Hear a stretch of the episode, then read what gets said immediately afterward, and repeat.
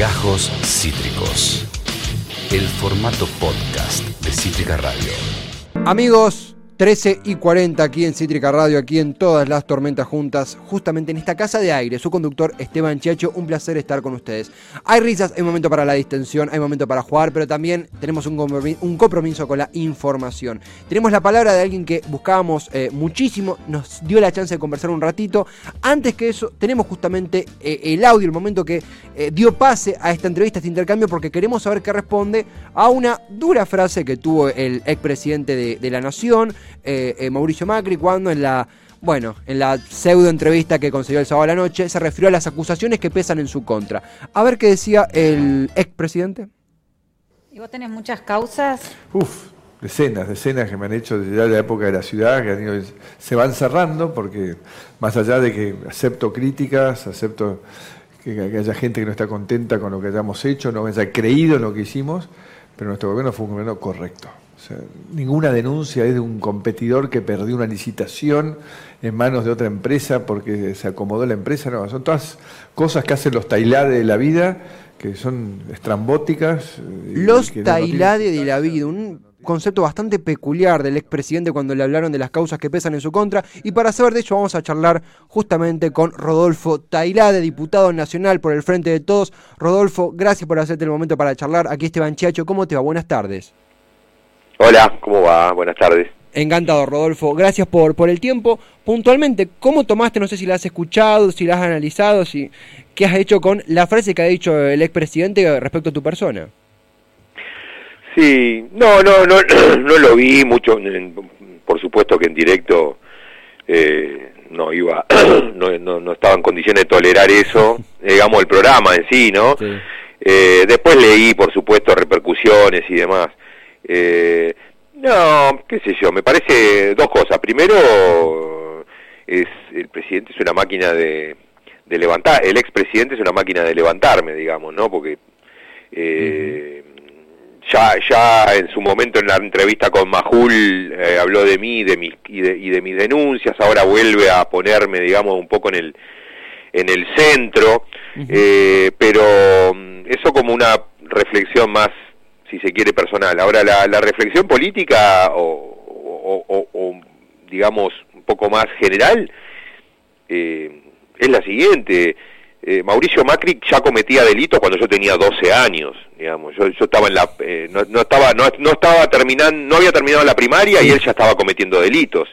Eh, por ejemplo, el vaciamiento o el, el- lo que fue eh, la estatización de las deudas del grupo SOCMA por parte del Banco Central en el 82, eh, las cloacas de Rousselot pocos años después, el contrabando calificado de autos. Yo no tenía ni siquiera había terminado la secundaria cuando este hombre ya cometía delitos. Entonces, que trate de relativizar o de reducir eh, que las denuncias que tiene se las hice yo solamente, me parece que nada, busca busca confundir a la gente. La gente tiene que saber, yo le hice denuncias a Macri a partir de, de que él asumió como presidente de la nación. Como jefe de gobierno nunca le hice ninguna denuncia y tenía 250 denuncias, que por supuesto nunca, la mayoría nunca prosperó porque tiene un aceitado control de prácticamente todo el Poder Judicial o, o los, los sectores más importantes, más poderosos del Poder Judicial. Pero, pero las denuncias no son eh, contra Macri, no, no nacieron conmigo, ni van a, ni van a terminar conmigo. ¿eh? Eh, Ro- Rodolfo, en ese aspecto, eh, porque vos justamente hablaste de esta fijación que, que tiene el expresidente con, con, con tu persona, probablemente buscando algún chivo expiatorio, porque más allá de la denuncia- las denuncias que has hecho, hay muchas personas más que han denunciado, vos lo has dicho, incluso desde Claro. antes de, que, de tu ingreso en la función judicial y, y pública. Hay un caso eh, emblema que es el de Rodríguez Simón, Pepín Rodríguez Simón, uno de los operadores judiciales de Macri con captura internacional pesando sobre él, eh, que nos permite a los que quizás no estábamos tan en tema entender más sobre cómo funcionaba el Poder Judicial y cómo funciona el Poder Judicial eh, en torno a la, a la oposición, en torno al Poder Concentrado. En ese sentido, ¿no? para quienes aún estamos explorando el tema, conociendo, ¿Es correcto decir, en tu opinión, que había un poder parajudicial durante el macrismo? ¿Por qué aún el presidente Alberto Fernández tiene ah, eh, reservas o, o, acciones limitadas por el, el, por el propio Poder Judicial? Digo, ¿es tan grande el poder que concentra el Poder Judicial en nuestro país y tanto puede domesticar a, al poder de un mismo presidente? Empiezo por, el, por lo último, sí, sí, sí. claramente tiene un poder eh, inmenso el Poder Judicial, eh, la capacidad de daño, de, de, generar consecuencias en la vida de los argentinos eh, es indiscutible. Uh -huh. eh, los que están, los que tratan de, de relativizar esto, de, de, invisibilizar este poder, es porque justamente son cómplices, digamos, son los grandes medios de comunicación y los y la derecha argentina los que señalan que no hay eh, que digamos que la justicia está siempre, mm, o el Poder Judicial está siempre, eh, digamos, eh, y que siempre bajo un intento de disciplinamiento por parte de los poderes políticos, que es un poder que, eh, que siempre está luchando por su independencia. Toda una mentira más grande que, que, que, que una casa, digamos. Uh -huh. Es decir, el Poder Judicial hace lo que quiere en este país desde hace 25 años. Uh -huh. eh, entonces, eh, claramente tiene la posibilidad de condicionar políticas públicas, condicionar el poder político de un presidente, como lo ha hecho con, con Alberto, la Corte en dos o tres oportunidades, en el caso Brugli y Bertuzzi, en el último, en el último fallo eh, por el DNU sí. que planteó Rodríguez Larreta, sí. digamos, claramente hay un poder inmenso que, eh, que digamos que la ciudadanía no puede, no tiene posibilidades de controlar. Eh, no hay rendición de cuentas, no hay, no hay explicaciones. Bueno, eso es, si se quiere, el, el, eh, la, la, la, cuestión distintiva eh, de un de un de, alguien o de algo que tiene mucho poder, digamos, ¿no? No tiene ninguna intención y además no hay mecanismos eh, ágiles o eficientes para eh, lograr que rindan explicaciones, que rindan cuenta de sus actos los jueces. Uh -huh. Por eso, por eso, digamos, ha sido para los movimientos populares el poder judicial eh, en los últimos años su más grande enemigo. Lo que fue en su momento la, las fuerzas armadas, hoy eh, el, el, rol que cumplieron las fuerzas armadas en los 70, si se querés y si querés en los 60. Uh -huh. eh, eh, de alguna manera el brazo ejecutor eh, de las políticas de dominación, hoy las, las, eh, las representa el Poder Judicial, con lo cual su poder es claramente muy, muy significativo. Y, respecto a la primera parte de la pregunta, no, yo, yo no hablaría de un, de un poder parajudicial, porque no necesitaron, digamos, crear estructuras paralelas que, mm, digamos, eh, reemplacen las funciones del Poder Judicial. Claro. Lo que hicieron fue usar el Poder Judicial eh, para, sus, eh, para sus objetivos. Entonces, eh, acá no hubo parajudicialidad, directamente el Poder Judicial fue el encargado de ejecutar gran parte de, de las políticas de persecución, eh, de las políticas que, que, de alguna manera se traducen en, en, en el concepto lawfare en, en, en, nuestro país, no hubo necesidad de, eh, de armar estructuras paralelas que reemplazaran al Poder Judicial. Con el, con el Poder Judicial claro. totalmente alineado les bastó para hacer todo el daño que hicieron en cuatro años, en todo sentido, en, en, en materia de libertades, con los, con los espionajes, las, las este, causas armadas, eh, las prisiones preventivas ilegales, etcétera, sino también eh, en materia de, de, digamos, políticas económicas y sociales, ¿no? no la, la justicia no detuvo absolutamente ninguna eh, de las barbaridades que en ese sentido eh, llevó adelante el macrismo, ¿no? Entonces, claramente hubo no hubo nunca necesidad de recurrir a la parajudicialidad claro. porque con lo con el poder ofici con el poder judicial oficial eh, estaban absolutamente cubiertos de todo lo que buscaban hacer. Rodolfo, sé que eh, el tiempo no abunda, pero, pero para comenzar a concluir, eh, te quería transportar, comentar algo que he charlado con algunos pares, comunicadores, muchos simpatizamos con, con el gobierno y circulaba este tema, ya que sos uno de los legisladores, diputado, en realidad diputado nacional, que más está en temática judicial. Eh, existía este, es un rumor porque no hay nada comprobado, esta teoría, como la queramos llamar, de que entre Alberto Fernández y Mauricio Macri existió una suerte de pacto de no agresión, en donde por una cuestión de gobernabilidad, de cuestión social, el nombre que le queramos poner, eh, se había pactado, entre comillas, y la palabra no es muy fuerte, que Macri no, no fuera a la cárcel o que no atravesara un proceso judicial fuerte mientras sea líder o parte de la oposición. Ya que sos un referente de la eh, rama judicial del Frente de Todos, ¿qué sentís al escuchar esta, estas versiones? No, no, y ese, es un, me parece que es una lectura muy equivocada, digamos, de lo que, de lo que ocurrió, si querés, en este año y medio de gestión de Alberto.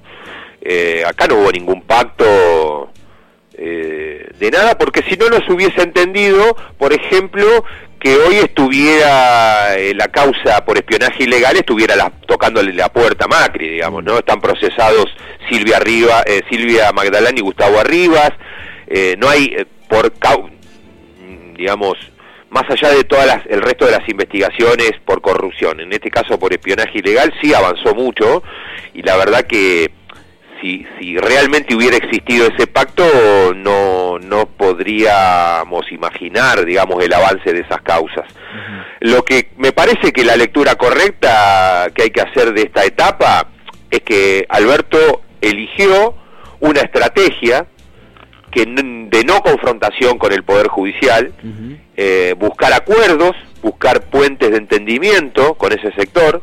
Uno después puede, puede no decir estuvo equivocado no, y yo tengo mi opinión y eh, si querés te la doy en un, en un minuto, pero me parece que el presidente hizo, esa apuesta, digamos, que mm, eh, bien, bien, bien ajustado a la ley, eso sí es, es demócrata, eso sí es propio de un republicano, intentar conversar con un sector que claramente le hizo mucho daño, no solo al país, sino también puntualmente al sector político que representa el presidente. Eh, por eso el presidente, eh, me parece, no eligió un camino, si se quiere, de mayor agresividad, eh, pretendiendo, qué sé yo, reformar la Corte, cosa que yo hubiese, hecho de entrada, eh, o, cuestionar duramente los tribunales o los núcleos de poder que, fueron los responsables entre tribunales de esta de esta de esta de esta barbarie la cámara federal los jueces de primera instancia como Pi, las fiscalías, el propio Casal, la Cámara de Casación y por supuesto la Corte. Todos esos dispositivos están prácticamente intactos en función de una estrategia que eligió el presidente que después se demostró que por ahí no era la mejor. De hecho, el presidente mismo la corrige el primero de marzo de, de, este año en el discurso ante el Congreso, plantea otro esquema, digamos, ¿no? De, de, de abordaje de este problema. Eh, pero durante un año y medio lo que se estuvo tratando de hacer es evitar una confrontación que ahora está muy claro, jamás eh, tuvo recepción de parte del Poder Judicial. El Poder Judicial se dedicó y sus sus representantes gremiales o, representantes este, ad hoc siempre estuvieron bombardeando las decisiones del presidente.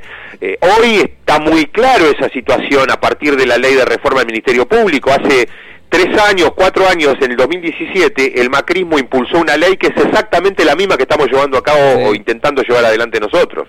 Y en aquel momento era una, una propuesta de modernización del, del Ministerio Público, de ponerlo en, en este, de, eh, una, una, propuesta superadora que ponía al, al, al organismo en, eh, digamos, a la altura de, de, los tiempos y hoy es un ataque a la democracia. Entonces, este tipo de, de cosas nos da la pauta de que esta gente no tiene intenciones de, de eh, primero de, de, cambiar, de transformar el Poder Judicial. Quieren que siga siendo esta basura que es ahora y por otro lado que nunca tuvo ningún, ninguna intención de llegar a acuerdos con la, con la política, con el poder político para justamente avanzar en, en, reformas, en, en, reformas estructurales que tanto, en tanto necesita eh, el país, la sociedad argentina. Entonces, eh, lo que ocurrió fue eso, por, probablemente una, una estrategia que se reveló equivocada, que el propio presidente después modificó.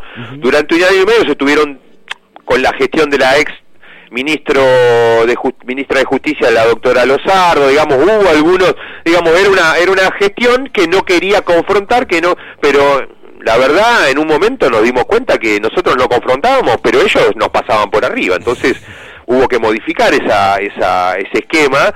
Aparece el, el nuevo ministro de Justicia, Martín Soria, con una con una impronta, digamos, más acorde a lo que al, al momento. Y bueno, y ahí sí se victimizaron estos sinvergüenzas, ¿no? Lo que eh, lo que mm, antes era negarse a, generar acuerdos, ahora era directamente vienen por nosotros, bueno, una gran farsa todo que, mm, que me parece que lo que da, eh, lo que indica es que eh, tiene razón el presidente, tuvo razón el presidente en la nueva estrategia que, que informó el primero de marzo ante ante la asamblea, ¿no? de, de y me parece que tiene que tenemos que avanzar un poco más. Yo tengo ideas que por ahí no son las de las del gobierno, eh, pero eh, digamos, yo no creo que sea posible eh, iniciar un camino de, de, transformación del poder judicial sin cambiar la corte. O sea, no podemos sacar a estos cinco sinvergüenzas que hay hoy, ¿no? La verdad, están jugando a la política, es, es, es es muy, muy, es, muy patético todo lo que está ocurriendo en relación con la Corte. Y, Rodolfo, eh, en ese sentido, porque eh, es algo que, venga también al caso, arrancamos esto con, con, la fijación del expresidente para con tu persona, eso me pasó a mí a muchos comunicadores que si obviamente ya te conocíamos, obviamente tentó a googlear y empezar a leer más sobre lo que venís proponiendo, lo que venís charlando, lo que venís difundiendo. Y esto de la, reforma, la modificación de, la Corte, uno busca antecedentes, y está el caso de Néstor Kirchner, con un proceso de, bueno, de juicio político que luego fue acortado por las renuncias, ya, ya conocemos esa historia. En ese sentido, la, la, plataforma o la vía en que a vos te parece más concreta para arribar a eso, suponiendo que el frente eh, toma tu propuesta y la lleva a cabo. ¿Cuál sería, cómo la explicarías para alguien que, que, curiosidad en la materia y quiere saber más? Mira, eh, acá hay un problema. Cuando Néstor hizo el proceso de, o inició el proceso de juicio político de varios miembros de la Corte, era una Corte de nueve miembros. Y una Corte que venía ya muy desgastada de un montón de macana que se había mandado durante el menemismo. Total. Ah, eh, hoy la Corte no tiene nueve miembros y tiene cinco. Lo, lo que significa que con tres firmas, o sea, tres personas en este país pueden parar una política pública, pueden dar vuelta a cualquier decisión eh, del gobierno nacional. Tres personas, que además eh, tienen un, déficit de legitimidad notorio, sobre todo Rosencrantz y Rosati, ¿no? A partir de, de, cómo se dio su ingreso a la Corte, primero a través de un, de un DNU o de un decreto vergonzoso, etcétera. Entonces, eh, el problema es ese, es el, es el número eh, que tiene la Corte, su conformación y el número con el que llegan a mayoría. Claro, claro. Entonces, acá es una ley, es, muy simple esto, es una ley que no requiere de mayorías eh, especiales en ninguna de las dos cámaras. Se cambia la ley que dice que la Corte tiene que tener cinco miembros. Para llevar una corte a, no sé, hay que pensarlo bien, pero se puede hablar de una corte de 15, de una corte de mayor cantidad inclusive de miembros, eh, pero no podés dejar en manos de tres personas y más en manos de tres reaccionarios, porque cualquiera de los cinco que vas a elegir son tres reaccionarios, ni hablar si le toca a Rosati, Rosencrantz y, y Lorenzetti, digamos, el ser la mayoría este, circunstancial en un caso. Pero lo que hay que ampliar es claramente el número de la Corte, dejar a estos cinco señores o cuatro señores y una señora en franca minoría, eh, para que no tengan posibilidades de, que con sus operetas eh, puedan torcer alguna decisión. Entonces hay que pensar un número que además eh, está en línea con la, con, digamos, con la mayoría de los países eh, del mundo, digamos. Ningún país del mundo tiene cinco miembros en, una, en el máximo tribunal. Eh, qué sé yo, Alemania, Holanda, son, son tribunales de treinta y pico de miembros. Eh, para dar ejemplos muy muy puntuales. Después, tampoco en la, en la región tenés estos, estos números. Brasil tiene nueve.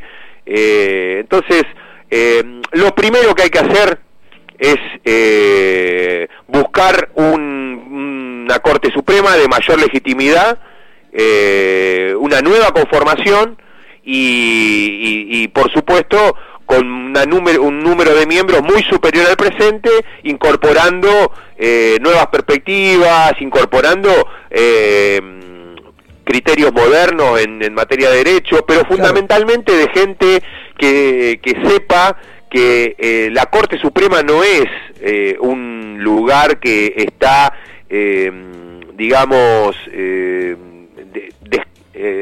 descolocado del resto de la, de la, estructura social. Es una parte más del gobierno de, nuestro país. La, la Constitución dice que el Poder Judicial hace actos de gobierno también cuando dicta una sentencia o cuando controla el, un acto de otro poder. Entonces, son gobernantes también, gobiernan y tienen que, y como, como, como gobernantes o como parte del gobierno, tienen que cumplir con los requisitos que dice la Constitución, que sean representativos, es decir, que representen a la sociedad. Y representar a la sociedad significa también eh, fallar de acuerdo a eh, lo que es mejor para los intereses de todos los argentinos, ¿no? Bueno, eso claramente hoy no ocurre. Es, es muy claro, Rodolfo, nosotros con muy poquita anticipación te, te contactamos, muy gentilmente te aprendiste a hablar, eh, es muy claro, no me gusta hablar en términos de, de titulares ni de, ni de hashtag, pero el, el, título Tres Personas nos va a quedar en la cabeza por mucho tiempo. Porque y bueno, sí, porque me parece que eso, eso, Esteban, eh, eso hay que...